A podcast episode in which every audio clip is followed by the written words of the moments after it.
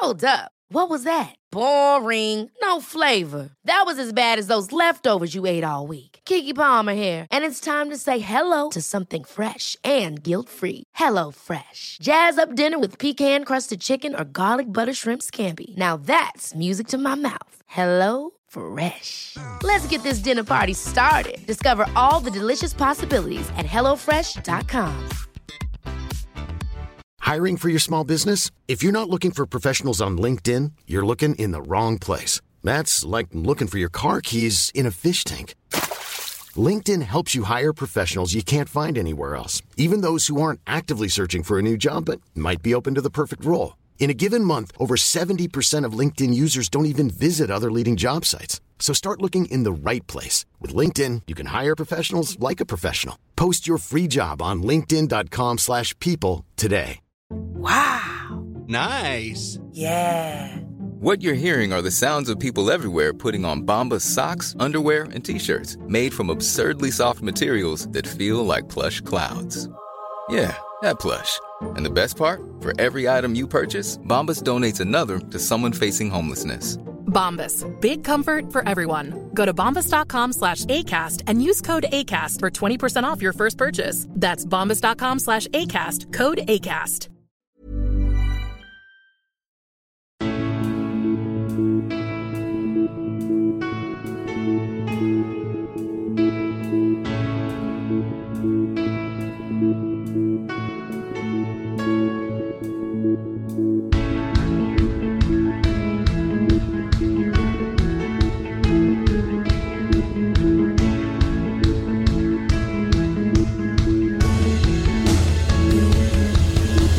Bienvenidos a Alineación Indebida. Hoy podcast especial Unai Emery, nuevo entrenador del Aston Villa. Los Good Evenings vuelven a nuestras vidas. Analizamos todo lo relacionado al fichaje del entrenador español por el decimoquinto clasificado de la Premier League, cuatro veces campeón de la Europa League, que con el Arsenal llegó a otra de esas finales antes de venirse el proyecto abajo, reconstruirse él en Villarreal, llegaron a semis de Champions y ahora a un club que tiene una Copa de Europa en sus vitrinas y quiere soñar con llegar a lo más alto. Hoy Unai Emery y más Unai Emery. Y para ello, en este podcast de emergencia de alineación indebida, está junto a mí, Ander Iturralde, el gran, el inconfundible Lorenzo Manchado. ¿Cómo estás, Loren? Hola, Ander, ¿qué tal estás? Pues muy bien, eh, encantado de hablar de este tema porque desde que salió ayer, eh, joder, pues he intentado leer, escuchar y ver diferentes puntos de vista y la verdad que es, que es muy interesante. Yo creo que hay muchas cosas que, que comentar, ¿sabes? Eh, Mm. Quiero decir que cada uno tendrá su opinión y obviamente tú y yo no queremos hacerse la cámara a nadie, pero creo que si alguien no lo ha seguido muy de cerca o no se ha interesado mucho por el tema, eh, creo que hoy le podemos dar unos cuantos puntos de vista que, que por lo menos le pueden hacer reflexionar, ¿sabes? Si bien no cambiar, pero sí, sí el intentar que vean esta decisión desde varios puntos de vista del aficionado del Villarreal, de Emery, del propio Villarreal como club, que vean un poco los diferentes puntos de vista que hay, porque vaya, es como, como que entre comillas todo el mundo tiene un poco de razón, ¿sabes? Hmm, Sí, sí, sí, es, es un tema particularmente interesante, es decir, más allá del simple hecho de que un entrenador cambie un club por otro, aquí hay como muchas capas de un entrenador que ha, ha visto mucho mundo ya, entre Valencia, Sevilla, por no mencionar. Almería y Toledo, Moscú, eh, París, Arsenal, eh, Villarreal de vuelta y ahora de nuevo en, en la Premier League. Y es, es interesante, es interesante por la realidad del fútbol, digamos, también de forma más global, del estado de la Liga Española, de la Premier League, del poder financiero de, de unos y otros en, en 2022. Pero, pero es muy interesante, es muy interesante porque también no llega tampoco Emery exactamente a un club cualquiera, más allá de que el Aston Villa sea un club de tradición, que, que tiene un estadio muy chulo, muy antiguo, o sea, antiguo en cuanto pues, a los detalles de, de cuando se construyó y demás. Y, y aún así, pues esto, es, un club con toda esa tradición y que ahora mismo, en los dos últimos años, ha apostado fuertemente por, por invertir en grandes nombres, en no al nivel Newcastle, no a nivel Manchester City, no tienen ese nivel de músculo financiero, pero sí para ser ese equipo que, que amenace al Big Six de la Premier League, que de manera cíclica pueda aprovechar eh, los impases, como aprovechó el Leicester, quedando quinto en 2020 y en 2021, el West Ham, que ha merodeado por ahí también esas, estas últimas temporadas. Creo que el, Aston Villa, al fin y al cabo, eh, tiene ese objetivo, tiene esa esperanza y al final tiene una plantilla para ello, a pesar de que con Dean Smith, con Steven Gerrard no han encontrado la clave para hacer funcionar este grupo de jugadores, que sí que cuando miras la plantilla está quizás por algunos, algunos lados un pelín descompensada o no es, digamos, la, la conjunción de jugadores más fluida del mundo, pero hay calidad en esta plantilla y, y con esa calidad un reto, un reto muy interesante para un, un Emery que, pues esto, de alguna forma llegó al Valencia de la época, estabilizó un Valencia que empezó a tambalearse, un Valencia que, bueno, en aquella época era el, la gran amenaza a Real Madrid y Fútbol Club Barcelona, un poco el tercero, o sea, se había establecido cuando se marchó Quique Sánchez Flores y Jacuman y todos esos años llega Emery. Tienen buenos años eh, en aquellas temporadas, pasó por Moscú, Sevilla, las Europa Leagues, París, el hostiazo eh, doble en octavos de final dos años seguidos del PSG, Arsenal, Villarreal y ahora Aston Villa. Claro, desde el punto de vista, Loren, de, eh, de realización personal o de, reto de, de, entrenador, ¿no? Porque en Villarreal, pues se puede decir que ha tocado techo, ¿no? Les ha ganado una Europa League y cuando parecía que no el segundo año, que ya, pues esto, ese sería el gran éxito, va y les lleva a otras semifinales de Champions, como consiguieron por primera y única vez en su historia antes del año pasado, en el año 2006. Viendo que no es quizás Emery tampoco el mayor especialista de rendimiento en liga, digamos, de los equipos, el haber conseguido esos dos objetivos y presentársele de nuevo esta oportunidad como se le presentó hace un año y cómo terminó de, eh, declinando al Newcastle en aquel momento, ahora el, el Aston Villa. Sí, bueno, eh, lo que está claro es que Meri tiene, tiene una trayectoria ya muy, muy grande de, de, hacer cosas muy importantes en, en, sitios donde a lo mejor no se esperaba que las fuera a hacer.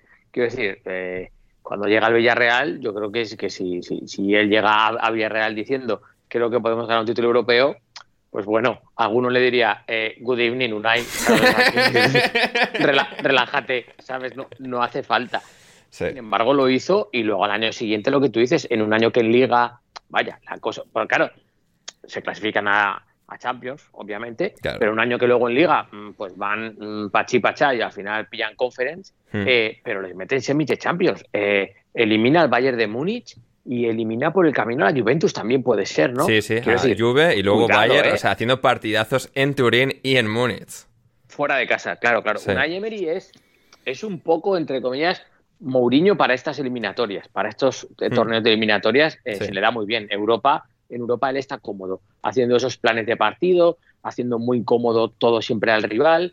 Eh, yo creo que él pues, pues se maneja bien. Lo que tú decías, a lo mejor en Liga bueno, Paris Saint Germain no, claro. Luego con el Valencia yo creo que hizo alguna campaña muy buena en cuanto a regularidad, pero eh, a lo mejor en Liga es un poco su, su asignatura pendiente, ¿no? Pero, joder, está claro que, que, es un competidor y que es alguien que en general, eh, a lo mejor en Moscú donde menos, pero en general, de las plantillas las ha sabido exprimir muy, muy, muy mucho. Está del Villarreal, por ejemplo, ¿no? Hmm. Eh, así que por ahí lo que decías tú del, del reto personal suyo, pues bueno, es que eh, pues a lo mejor tiene la espinita clavada de, la Premier, eh, eh, a lo mejor, yo creo que a cualquier entrenador le pone ir a un histórico, a una ciudad que, vive el fútbol, un buen campo, una buena plantilla, seguramente lo que tú dices no está para Big Six, pero una buena plantilla que por lo que sea, por lo que sea, no, no le ha funcionado a Steven Gerrard, y joder, pues yo creo que ir a un sitio eh, como Birmingham, eh, ir a Aston Villa, ir entre comillas, reflotarlo, ponerlo arriba, pues a lo mejor clasificarlo, a lo mejor no este año, pero en dos años meterlo en, Europa League. Joder, pues la gente te va a recordar, ¿sabes? La gente te va a coger ahí un cariño y tú en Birmingham vas a ser alguien. Y yo creo que eso a un entrenador siempre le, siempre le gusta y es un reto que le gusta coger. Y es que lo que tú dices, porque habría que mirar bien si de verdad en Villarreal tenía ya retos. Es que a veces decimos, joder, pues es que no es solo igualarlo, eh, es que es volver a hacerlo, es que tal, ya, pero es que a lo mejor él ya veía que la jugada. Hoy, por ejemplo, se comentaba en, en Radio Marca que en verano había tenido alguna fricción con la propiedad, con la decisión deportiva, porque no le traían un punta, que él por lo visto estaba eh, muy, muy empeñado en que quería a Cavani para dar un salto de calidad, y en el Villarreal le decían que hasta que no saliera Dan Yuma no se lo podían traer. Eh, un, poco empezando, si quieres, ya el, el, el, debate de por qué Newcastle no y Aston Villa ahora sí, ¿sabes? Hmm. Bueno, pues porque en unos meses las situaciones cambian.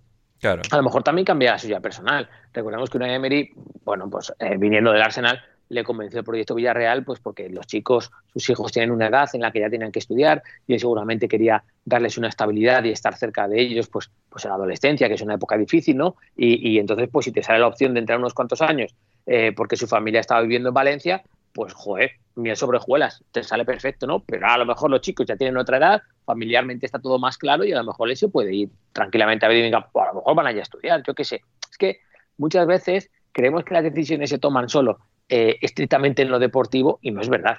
Es que no es verdad. Hmm. No, no, en, en, absoluto. Eh, con el Aston Villa, eh, yo, yo, me llegué a plantear eh, ayer si es que también es el hecho de estar en Birmingham, los Peaky Blinders son de Birmingham, es muy fan de, los Peaky Blinders, como bien nos dijo un día. Y sí, o sea, ser alguien en Birmingham, como decías, ¿no? En, esa ciudad, en la segunda ciudad más grande de, de Inglaterra, con, con, ese potencial, ¿no? De un club que sí, que ganó en el 80 y, 81, 82 em, la, la Copa de Europa y, que tiene ese, ese, potencial, porque claro, Aston Villa pues, hace unos años acabó en Championship, pero desde que lo, compró un fondo de inversión norteamericano, liderado por el también dueño de los Milwaukee Bucks de la NBA, Wes Edens, em, al final está esa oportunidad y se lo habrán vendido bastante bien. Y, es cierto que, al igual que cuando el Newcastle, porque... Em, cuando sucedió lo del Newcastle parecía estar hecho de un día al otro y, se cayó justo al final.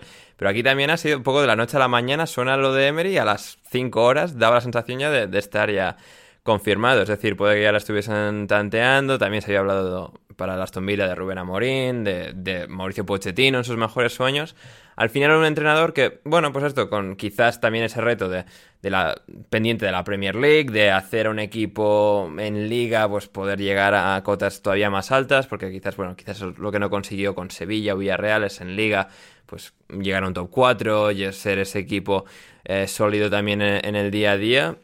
Y claro, para eso va a tener pues una, una plantilla bastante peculiar, bastante curiosa.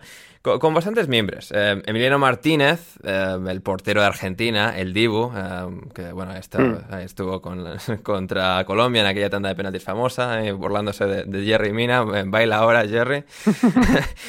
que ha tenido un pequeño bajón de rendimiento esta temporada, pero es decir, ha sido un portero que sí que ha demostrado ser capaz de parar y parar mucho. Una defensa que sí que es cierto que ahora tiene la baja de Diego Carlos, que parece que puede volver antes de lo previsto y puede que juegue los últimos meses de temporada tras romperse el tendón de Aquiles.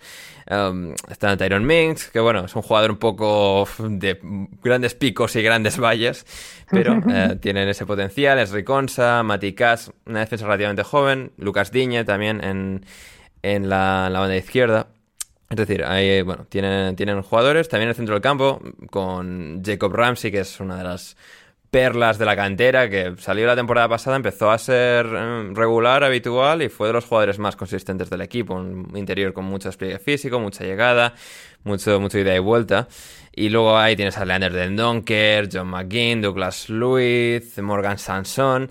Bubacar Camara, es el gran fichaje que hicieron en verano, también se ha lesionado. Una vez vuelva él también, se espera que sea un equipo que tenga una base defensiva sólida a través de la cual crecer y hacer que todos sus grandes atacantes, Coutinho, Buendía, Bailey, Watkins, Inks y también el canterano Cameron Archer, que ha empezado a aparecer, sean jugadores diferenciales, ¿no? Porque al final Bailey llega del Leverkusen con toda esa etiqueta de poder ser un jugador eh, estrella de este Aston Villa. Tuvo sus flashes la temporada pasada entre lesiones. Oli Watkins también. Danny Ings ha tenido temporadas muy prolíficas en la Premier League. Felipe Coutinho.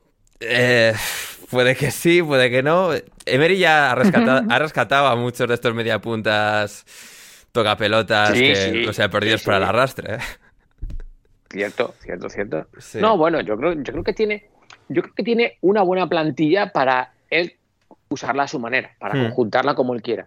Creo que tiene bastantes perfiles diferentes y que él puede escoger, ¿sabes? Hmm. Eh, bueno, mm, seguramente después del Mundial, pues eh, él intentará hacer un montón de, trabajo con los que no, con los que no vayan con, las elecciones eh, y entonces pues ahí tendrá como ese mini stage, ¿no? Yo creo que ahora él esto se lo tomará como una toma de contacto, como verles a todos juntos, etcétera, y así el tener como una pretemporada de su pretemporada, ¿sabes? De conocer el grupo, verles de cerca, ver eh, qué interacciones hay entre ellos, ver quién se entiende, quién no, qué cosas les faltan, qué cosas les puede pedir, cuáles no les puede pedir, y luego esto intentar hacerlo después de, del, del parón, ¿no? Pero yo creo que sí que tiene una plantilla para. Vamos a ver, no vamos a decir que tenga una buena plantilla para hacer Emery, porque Emery también es verdad que, dependiendo del sitio donde ha ido, ha propuesto una cosa u otra.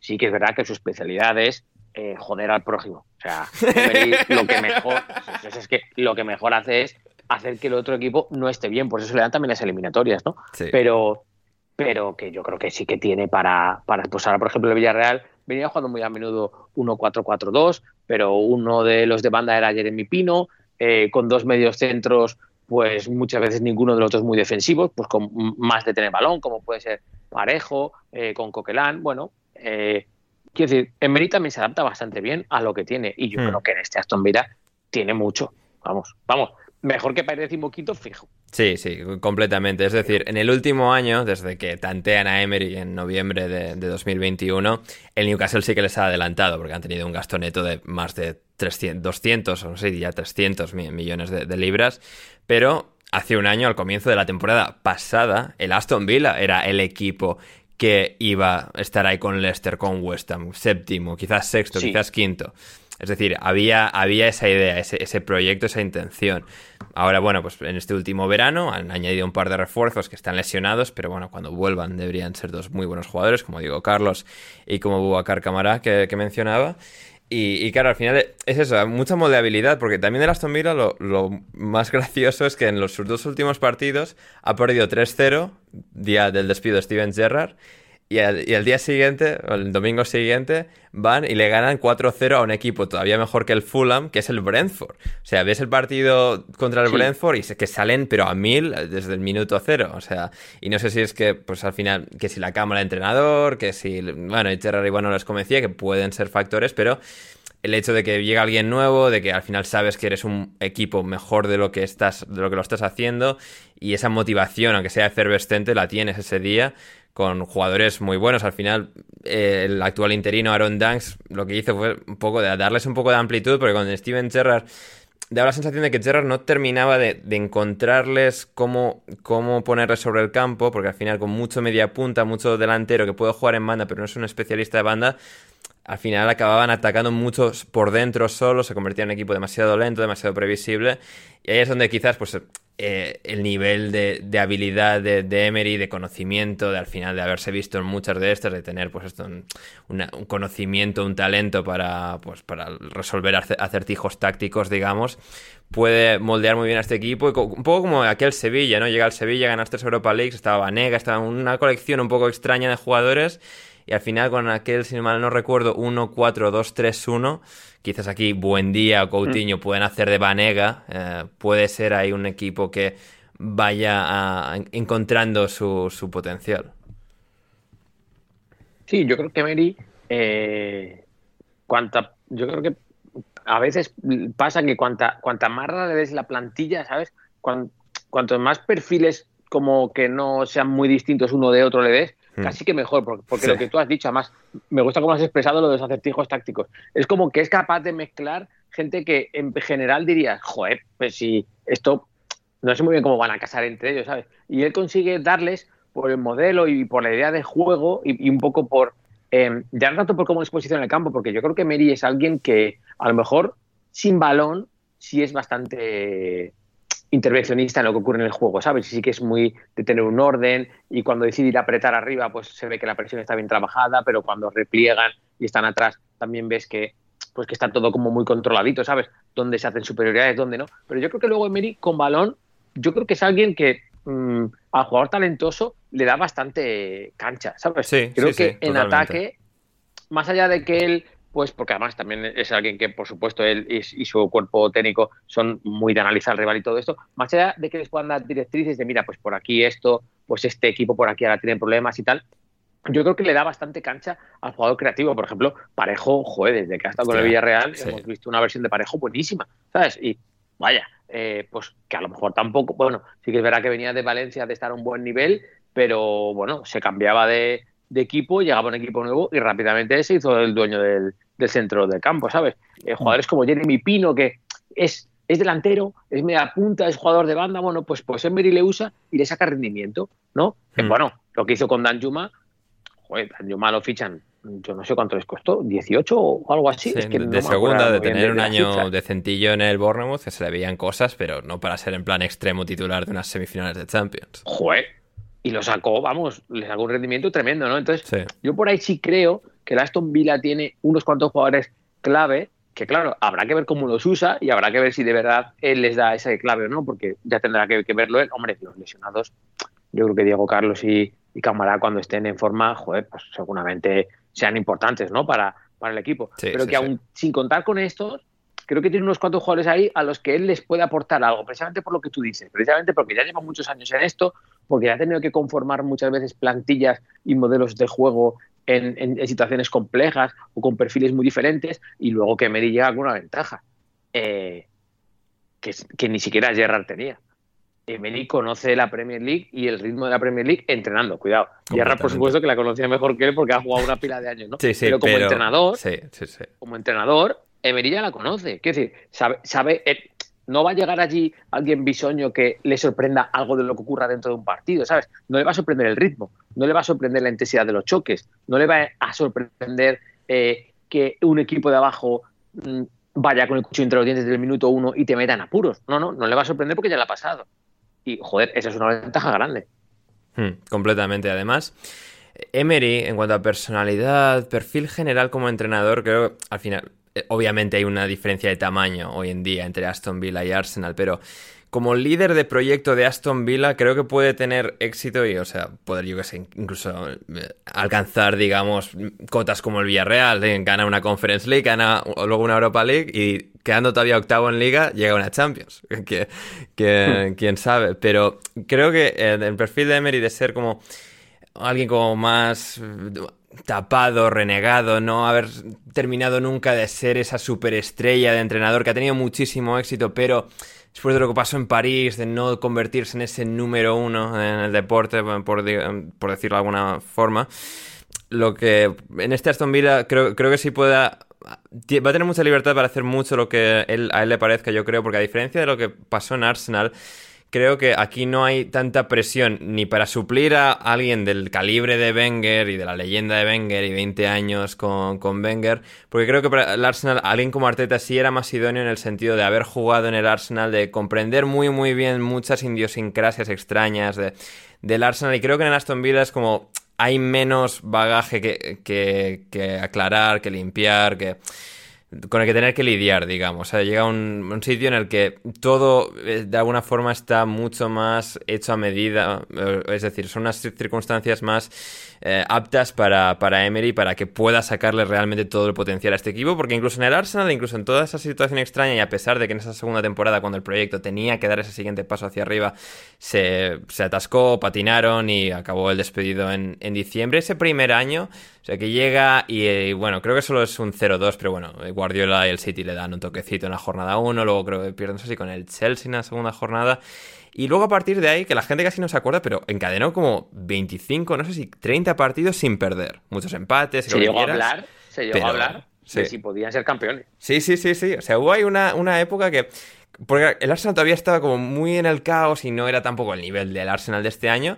Pero. Y, empezó perdiendo las dos primeras jornadas. Pero de repente sumó veintitantos partidos sin perder. Es que es una de esas cosas que sí eran un pelín circunstanciales, pero joder, hubo ahí buen trabajo. Y luego tam- también recuerdo eliminatorias de Europa League que llegan a la final y al final su. Uno de sus grandes fracasos europeos es perder contra el Chelsea de Sarri, que seguramente también era el mejor equipo. Pierde 4-1 aquella final de Europa League en Azerbaiyán, pero las eliminatorias que hacen eh, en aquella Europa League, recuerdo al Valencia, que habían como, no sé si empatado en el Emirates, llega a Mestalla y ganan, no sé, 2-4 con exhibición de la caseta Aubameyang. No estoy seguro del resultado exacto, pero sí que recuerdo que ah, la caseta Aubameyang y muchos de estos perfiles también quizás un tanto extraños empezaron a brillar mucho con él. Eh, creo que Mkhitaryan, que en el Arsenal nunca estuvo muy bien, pero creo que algún flash con él dio y en general, es decir, hubo, hubo tramos que al final quizás no pudo sostenerlo porque no es tan especialista en ser ese Antonio Conte que te hace una estructura tremenda y al final pues una liga te, te acaba llevando lejos con el Chelsea, con Conte, con el Inter. Y, en este, es decir, aún así, a pesar de no serlo, tuvo sus cosas y creo que todo eso al final, y todo lo aprendido, porque aprendería mucho, imagino, de la, del mundo Arsenal, del mundo Premier, lo que decías, de, de entrenar, del ritmo, de todas las características de la liga que hacen de este nuevo comienzo algo, algo muy interesante, no solo para él, la afición de las Aston sino desde el punto de vista neutral, de observadores que, que somos ¿no? desde la distancia. Sí, yo creo, yo creo que es, que es interesante y es un proyecto a seguir y, yo creo que una de las claves es la que tú dices, creo que llega a un sitio donde él se puede sentir importante, pero donde no le hace falta de primeras hacer cosas muy importantes, ¿sabes? Y tampoco por cómo está el equipo ahora y por el perfil de los jugadores que tiene ahora, incluso de los importantes de la plantilla, pues por ejemplo, a lo mejor la superestrella más grande puede ser ahora mismo Coutinho, vamos a decir, ¿no? Por ejemplo, eh, no está en un momento en el que Coutinho esté en una condición de ser una vedette y de pedir cosas raras, ¿sabes? sí, sí, sí, chico, claro, no lo estás demostrando, ¿sabes? Porque si algo se la achaca a Emery, o, bueno, se comenta, o incluso se puede sacar la, la conclusión, pues es que en París lo que tal vez le falló fue el trato con las superestrellas, ¿no? Eh, pero bueno, que luego... Y no sé cuánto es realmente verdad de aquello, porque eso siempre se hablaba incluso cuando llega y antes de llegar, y Emery y tal, un club grande y tal. Y yo siempre pienso, si no hubiese ocurrido lo de los octavos de final de 2017 contra el Fútbol Club ah, Barcelona, ¿en qué mundo estaríamos viviendo, Lore? Pues sí, pues, pues no lo sabemos, pero, pero bueno, es que aquella eliminatoria fue, fue con, cosas muy raras, ¿no? Sí, pero, por eso. Pero, a lo que te voy es que em, eh, que luego se ha demostrado con el tiempo que a lo mejor no es que fuera cosa de Emery poder el tratar con, con, superestrellas de ese calibre todas en un vestuario, sino que es que ninguno de los que ha venido después ha sabido tratar con ellas. O al menos ninguno ha conseguido eh, lo de la. Bueno, Tuchel sí, porque llegó a la final de Champions y, la perdió, vaya, disputándola y tal el, año de, la pandemia, pero el resto es como que nadie ha conseguido hacer grandes cosas. Por ejemplo, Pochettino, que siempre se ha dicho que tenía muy buena mano con los jugadores. Y, vaya, pues parece que a última hora sí que tenía problemas con, ellos, ¿no? Entonces, pero a lo mejor en el Arsenal también se comentó que ya tenía problemas con Ozil. Hoy, por ejemplo, en, alguien comentaba que, que, joder, que, que Meri había hecho un buen trabajo en el Arsenal, pero que es verdad que en la segunda temporada se quistaron cosas con según qué jugadores y que él pidió hacer limpia y que esa limpia, sin embargo, se la han hecho a Arteta luego. Y a él no se le hicieron. Claro. Bueno, seguramente fueron circunstancias distintas y a lo mejor eh, la dirección deportiva Emery le pedía cosas y la dirección deportiva no lo veía, y luego llega Arteta y ve que los problemas son los mismos con otro entrenador y dicen, hostia, pues me la tengo que envainar porque es verdad que Emery tenía razón, pero claro, ¿ahora qué haces? ¿Echas a Arteta y dices, Emery, nos equivocamos, te fichamos? No, pues bueno, pues haces lo que ahora crees que tenías que haber hecho antes y lo sentimos mucho, pero bueno, pues, pues ahora Arteta, por así decir, no es que se esté aprovechando de nada porque le está haciendo un, gran trabajo, pero vaya, que sí que se ha encontrado con esos jugadores que a lo mejor Emery sí que decía que no le estaban ayudando en el vestuario, que no eran buena influencia, que no rendían, bueno, todas estas cosas, ¿no? Y ahora no están. Entonces, bueno, yo por ahí creo, creo que aún así, Emery, de momento, de momento, nos podemos aventurar a decir que plantillas con perfiles de, jugadores de segundo nivel, vamos a decir, eh, se les da mejor. Se les da mejor porque también hay que recordar que Emery a sus jugadores les pide mucho. ¿eh? Sí, o sea, Emery es un, es un entrenador muy, muy detallista. Muy pesado. Muy perfeccionista. Sí, sí, y exige, o sea, exige. Bueno, es un poco lo que tú dices de Conte. Él a sí mismo se exige muchísimo. Sí, sí, Y él pide, él, él espera que la gente le corresponda con el mismo esfuerzo. Claro, no todo el mundo puede estar en tu sintonía. O sea, no todo el mundo puede estar en sintonía, ser enfermo 24 por 7. sí, sí, sí. y, Emery es, muy eso. Es muy complicado. Sí, sí. Y Emery es muy eso, ¿vale? Pero si da con unos cuantos jugadores que sí, que sí están como él y que sí que le apoyan y que con suerte unos cuantos sean de los que puedan arrastrar al grupo, pues, pues a lo mejor sí. Pues a lo mejor sí que puede hacer una cosa en, en Birmingham chula. Lo que tú decías, para mí sí que es un proyecto a, a ver cómo, cómo, evoluciona, a ver cuáles son las, las, primeras cosas que hace. A mí me gusta mucho ver los partidos de entrenadores como Emery que llegan a un club nuevo en, en apuros, ver qué hace, ¿sabes? Hmm. ¿Qué va a plantear en los partidos? Eh, ¿Qué es lo primero que va a intentar? ¿Que el equipo no encaje? Que es mítico de, para un entrenador que llega a un, a un equipo con, con, problemas. O, o, a lo mejor mm, los primeros rivales le son favorables que vaya a apretar arriba y va a ser valiente y a un equipo que está en bueno, que no está jugando bien y que lo que tú dices es que un día mete cuatro y el día anterior le han metido 3-0 y le han pasado por encima te vas a atrever a ir a, a ir a apretar arriba. No sé, esas cosas siempre son, siempre son interesantes de, de ver. Mm, Muchísimo, muchísimo. Y creo que además, eh, ya un poco para cerrar un poco el tema Emery y su llegada a Aston Villa, creo que al final el, el que llegue, llega en 2022 tras no su mayor éxito quizás, habría que pues debatir que es que tiene más peso una semifinal de Champions o una Europa League, pero después de todos los años que hemos vivido con Emery, porque ya han sido mu muchos años, y sobre todo aquellos, pri aquellas primeras temporadas en Valencia, que siempre perdía con el Madrid y el Barça, y luego eh, cuando llega en Sevilla relativamente parecido, creo que fue el bagaje. Luego llega a París, no termina de, de conseguir el éxito a pesar de que se queda muy muy cerca en, en aquellas, eh, aquellas octavos contra el Barça, incluso contra el Madrid, se lesiona Neymar, etc. Eh, el que haya conseguido su, su logro más reciente, sean unas semifinales de Champions con el Villarreal, creo que han ayudado un poco a la opinión ge general so sobre Emery, que por fin él se ha podido quitar algunas de las etiquetas que había, si cagó en esto, cagó en lo otro, que si no era alguien para entrenar un equipo grande y de nuevo, o sea, PSG y Arsenal no consiguió todo el éxito que hubiese querido, pero en Champions League llevar al Villarreal hasta donde les llevó tras ganar la Europa League, creo que por fin le cimentó y le ganó cierto respeto entre la gente, un poco la percepción que, se tiene de él, incluso pues incluso en Inglaterra, ¿no? Más allá de la tontería del good evening y de que siempre ha sido una, persona con sus emerismos y con sus cosas extrañas, es decir, incluso en España, porque muchas veces en Inglaterra no, pues es que porque es español y porque no pronuncia, es que no era tanto el caso, la cosa de no pronunciar bien ni nada de eso y para mí es la cosa de nadie saluda en cada entrevista diciendo buenas tardes, o sea, nadie se empieza la entrevista y dice buenas tardes,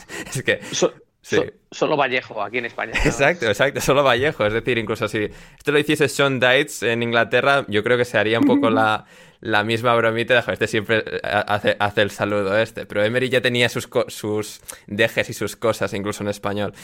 Pero aún así, más allá de toda la percepción que hay en Inglaterra, creo el hecho de llegar siendo, habiendo conseguido ese, ese éxito de Villarreal, o sea, el pueblo de Villarreal y llevar a un club de, de ese tamaño, más allá de la inversión financiera que tengan, a ese nivel, creo que en sitios más allá de España, creo que sí que se le va, va a reconocer y se le va a tener ese respeto y creo que se, se le va, va, a ver esa perspectiva sobre el pedigrí que tiene.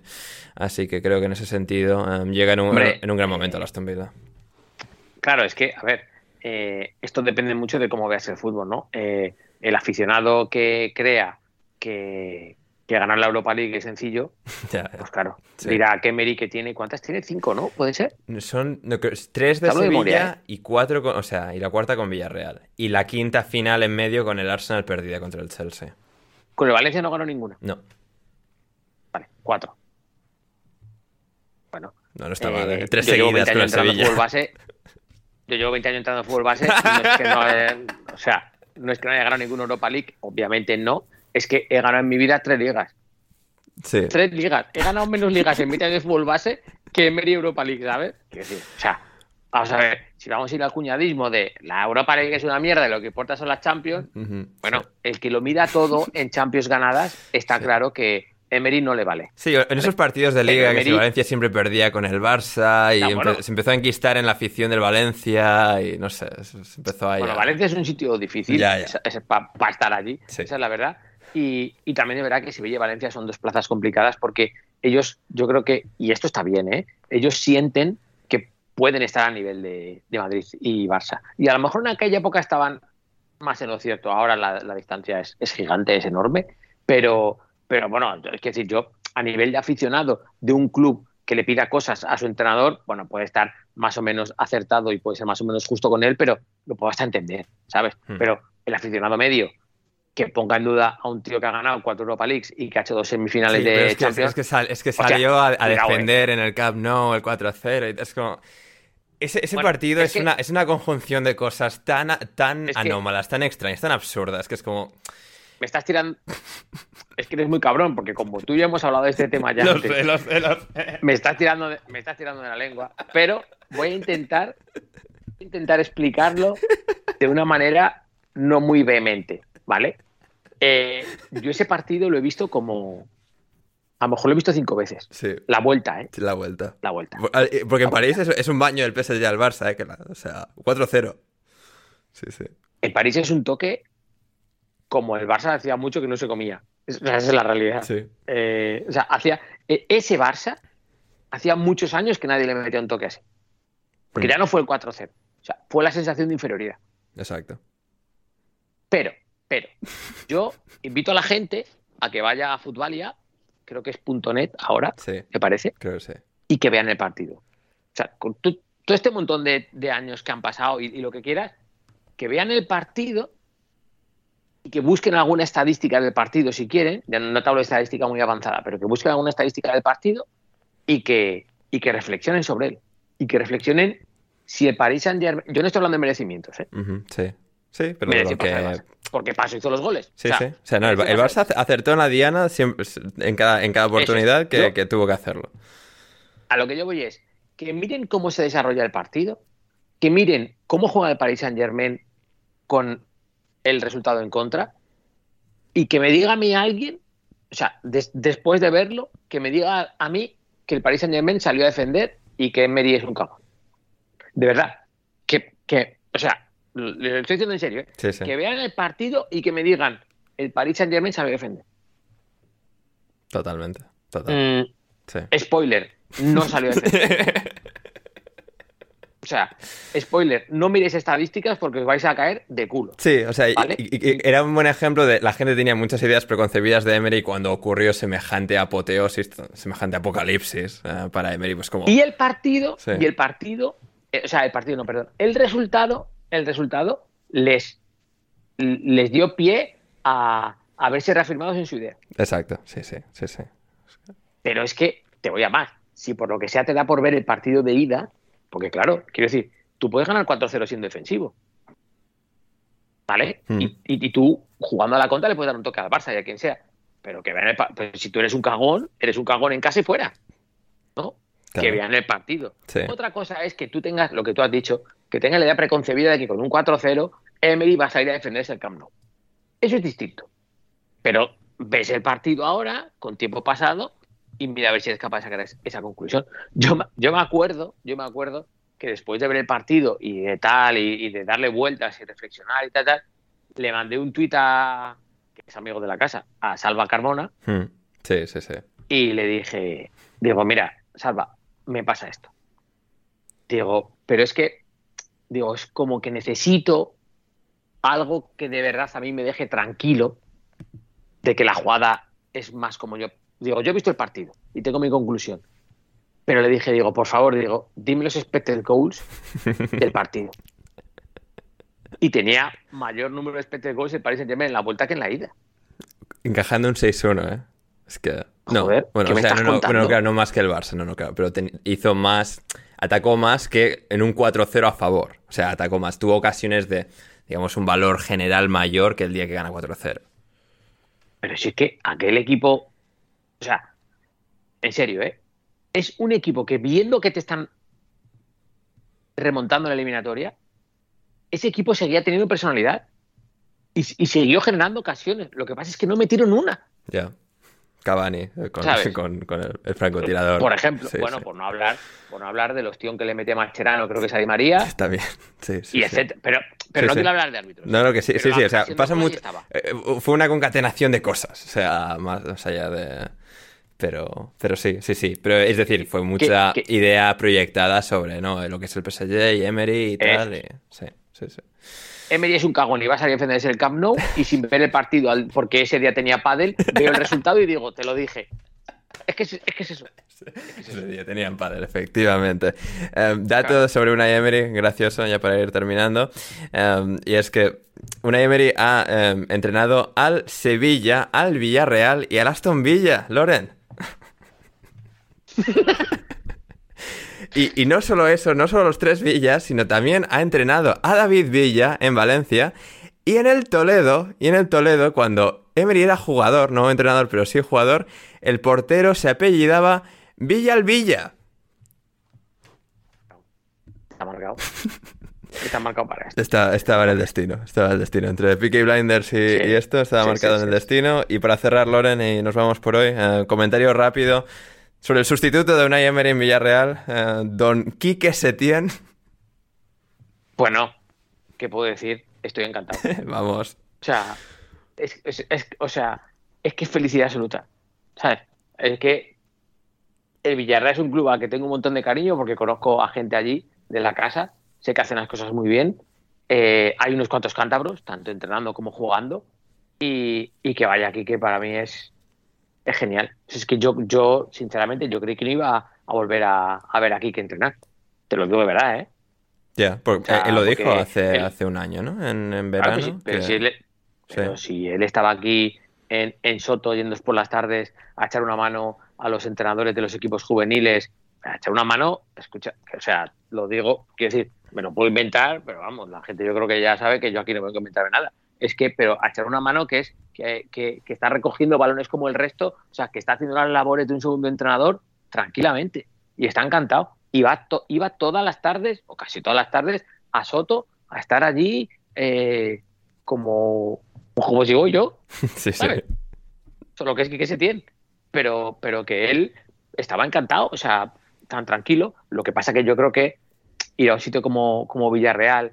Eh, ese proyecto, club, ese club, decir, esa posibilidad ¿no? de. Sí, sí, un sí. sitio eh, donde sabes que, que, normalmente no hay muchas urgencias, donde sabes que, que, que hay exigencia, porque la hay, pero que no. Pero, no hay una no vorágine alrededor eso del club como en el Betis y como en el Barça.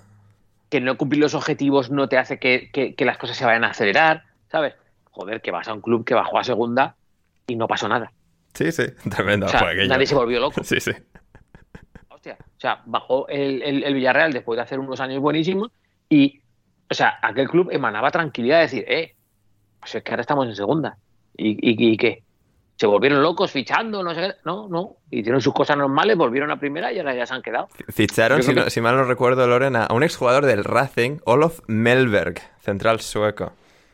Ah, en aquel año de segunda, me, acuerdo. Sí, sí. Claro, o sea, a, a, a, lo que te voy es, uh -huh. no creo que cualquier club que hubiera llamado a Quique. No, ya, ya, sí. ¿Sabes? O sea, no, le ve, no se le veía aquí desesperado por entrenar, mm. ni mucho menos. Lo que pasa que yo creo que pues en el, el, el, el, quien en Villarreal pensara que, que, le podía interesar, pues acertó, o a lo mejor es alguien que le conoce muy bien, o lo que sea, y, y, y dieron en el, en el clavo. Y entonces, pues nada, bueno, pues, pues, ¿qué puedo decir? Ojalá le vaya fenomenal, ojalá gane todo lo que pueda, y, y yo encantado, desde luego. Maravilloso, maravilloso. Sí. Que, que, quería comentar una cosa dime, dime. Sí, sí. de lo del de lo del tema de, de Emery, del tema de que hayan pagado la cláusula, del tema de, del sueldo que va a tener sí. y, y, del lío que ha habido aquí y lo que quede en España, porque obviamente han vuelto a saltar cuéntame, cuéntame. Eh, los, los antipremios. Sí, sí, sí. Entonces, quería comentar una cosa. Mm. Eh, vale que Emery va a ganar un pastón, porque es cierto. Y... A Villarreal fue solo por amor al arte. No tenía nada que ver el buen dinero que se le pagó. Claro, joder, ¿dónde va a parar? Eh, por supuesto. Pero, pero más allá de esto, sí. eh, yo no voy a decir que Emery no sea por dinero porque no le conozco personalmente y entonces no lo puedo decir. Y es más, es que si se va por dinero me, me parece fenomenal, ¿vale? Eh, porque claro, creo que va a cobrar como siete limpios y le firman cinco años, ¿vale? Voy más al hecho de gente rasgándose las vestiduras por dos cosas. Porque deje el Villarreal ahora y de gente rasgándose las vestiduras porque el Aston Villa pueda pagar 6 millones de euros por, por una caso de rescisión de un entrenador, ¿no? Sí. Eh, reflexiones. Bien, el dime, tema dime. de que Emery deje el, el, el Villarreal a mitad de temporada, eh, yo como entrenador, y yo creo que, bueno, tú sí lo sabes, y la gente que me conoce un poco, soy más romántico que la hostia para estas cosas. Sí, sí, sí. Yo, desde, desde mi punto de vista totalmente personal, IMO, que pondríamos, ¿no? Y my opinion, sí, sí. Eh, IMO con H mí, intercalada, in my honest opinion. Eso, sí, pero sí, eso es.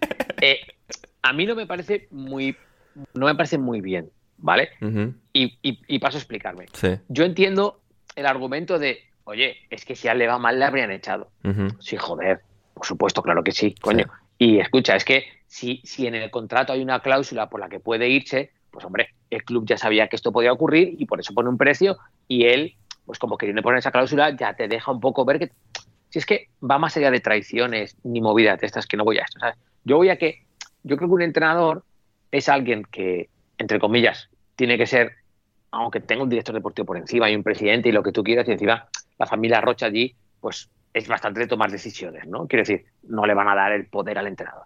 Pero sí que creo que es como es el capitán del barco, ¿sabes?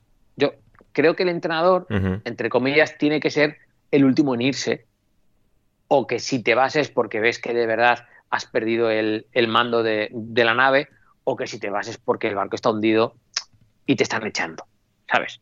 Eh, yo, yo es un poco como lo veo, como lo veo. Sí que respeto y entiendo que a lo mejor, precisamente siguiendo con la metáfora del barco, Sí. este es un barco que Meri no puede dejar escapar. Eh, eh, un barco que solo pasa una no vez en la vida, Loren, que solo para en ese puerto una vez. no- Eso es, y a lo mejor no le vuelven a llamar y todo esto. Entonces, Sí.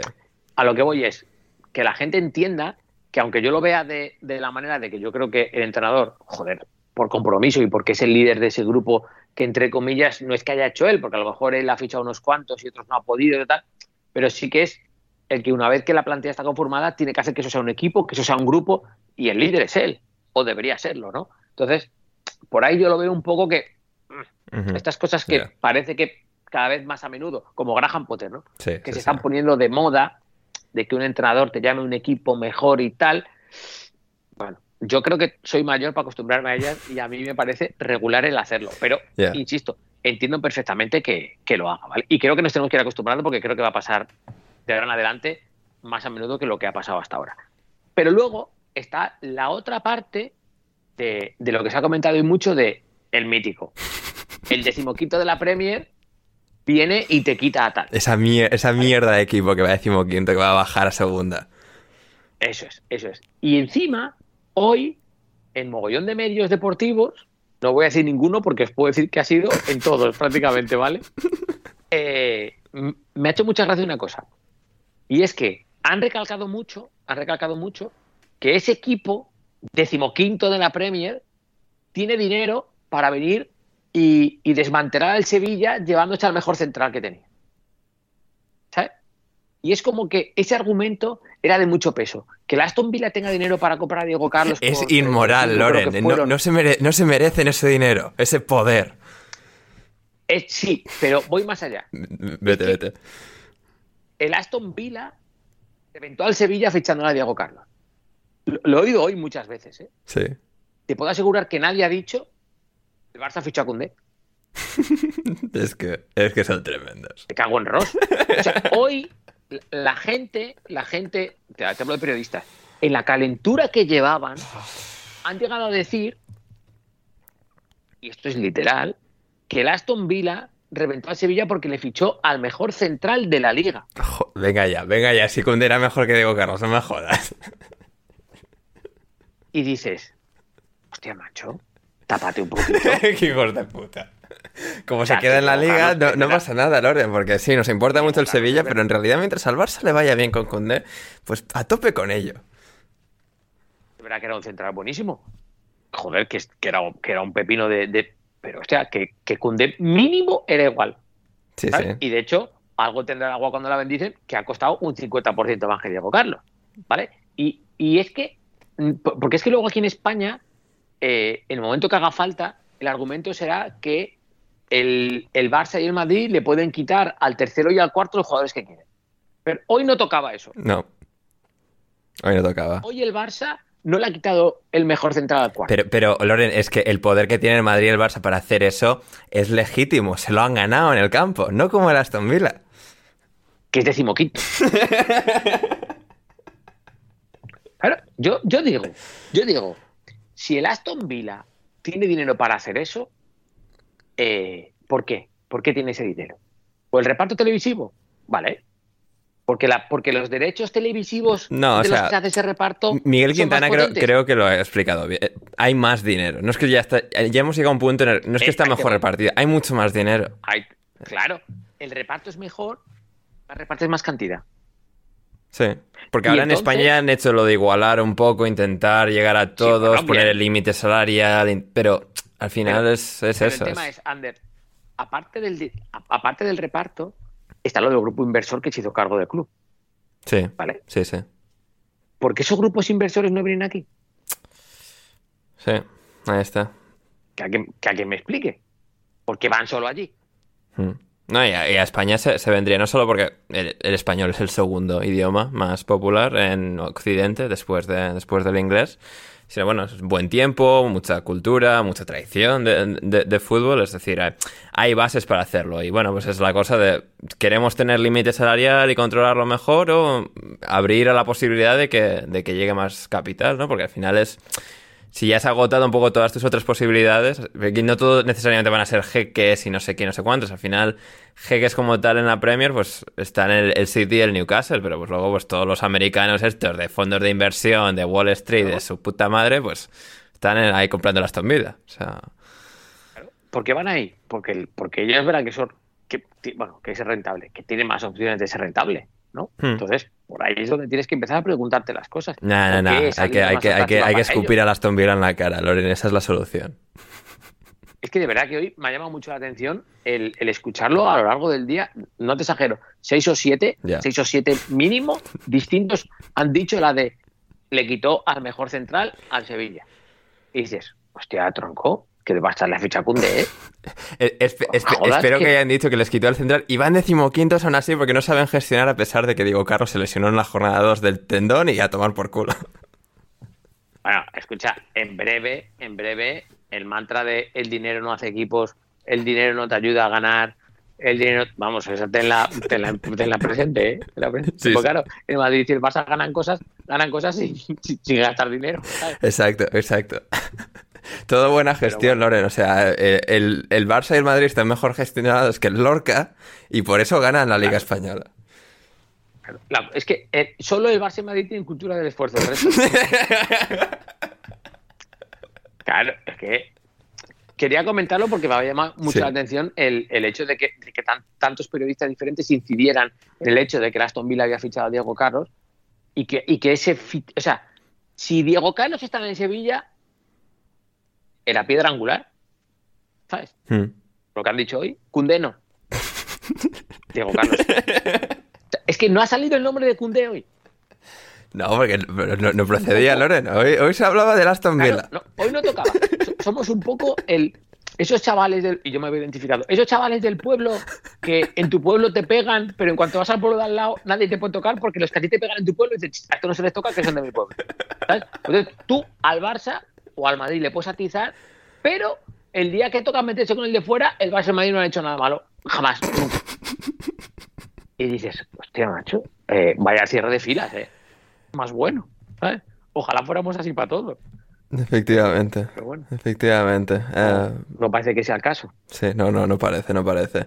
Queridos oyentes de Alineación Indebida, tanto si es el primer podcast como el 300 que habéis escuchado, eh, gracias por estar al otro lado. Y si queréis más eh, gente, que esto ha sido completamente en abierto, y para apoyar al proyecto y a la causa, patreon.com barra alineación indebida, desde tan solo un euro, un dólar, o 5 euros, 5 dólares con 50, podéis apoyar a, a que Alineación Indebida prospere por años y años. Eh, hoy hemos venido para contar eh, el fichaje estrella de Emery, que vuelve a la Premier, que juegan este fin de semana con el Newcastle, pero según he leído no va a poder debutar. Y joder, eso para la historia hubiese estado No, guay. por lo visto es 1 de, no, 1 de noviembre empieza, creo.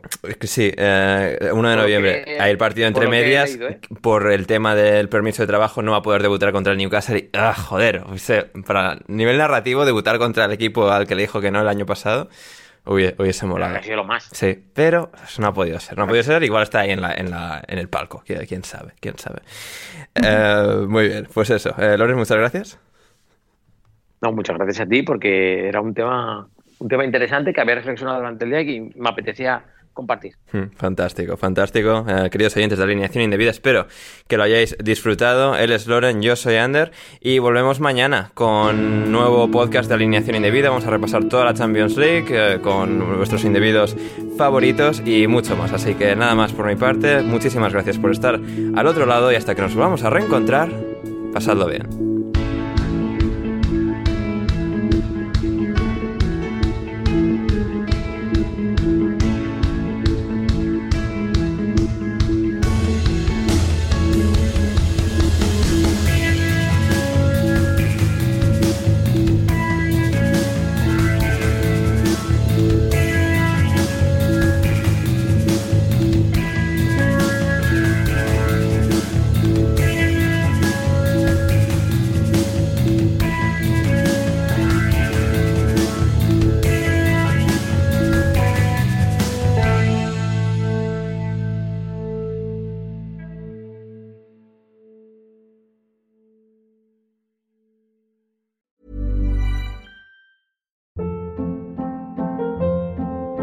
Hold up. What was that? Boring. No flavor. That was as bad as those leftovers you ate all week. Kiki Palmer here, and it's time to say hello to something fresh and guilt-free. Hello Fresh. Jazz up dinner with pecan-crusted chicken or garlic butter shrimp scampi. Now that's music to my mouth. Hello Fresh. Let's get this dinner party started. Discover all the delicious possibilities at hellofresh.com. Mom deserves the best, and there's no better place to shop for Mother's Day than Whole Foods Market. They're your destination for unbeatable savings, from premium gifts to show-stopping flowers and irresistible desserts. Start by saving 33% with Prime on all body care and candles. Then get a 15-stem bunch of tulips for just $9.99 each with Prime. Round out Mom's menu with festive rosé, irresistible berry chantilly cake, and more special treats. Come celebrate Mother's Day at Whole Foods Market. Even when we're on a budget, we still deserve nice things. Quince is a place to scoop up stunning high-end goods for 50 to 80% less than similar brands. They have buttery soft cashmere sweaters starting at $50, luxurious Italian leather bags, and so much more. Plus, Quince only works with factories that use safe, ethical, and responsible manufacturing. Get the high-end goods you'll love without the high price tag with Quince. Go to quince.com/style for free shipping and 365-day returns.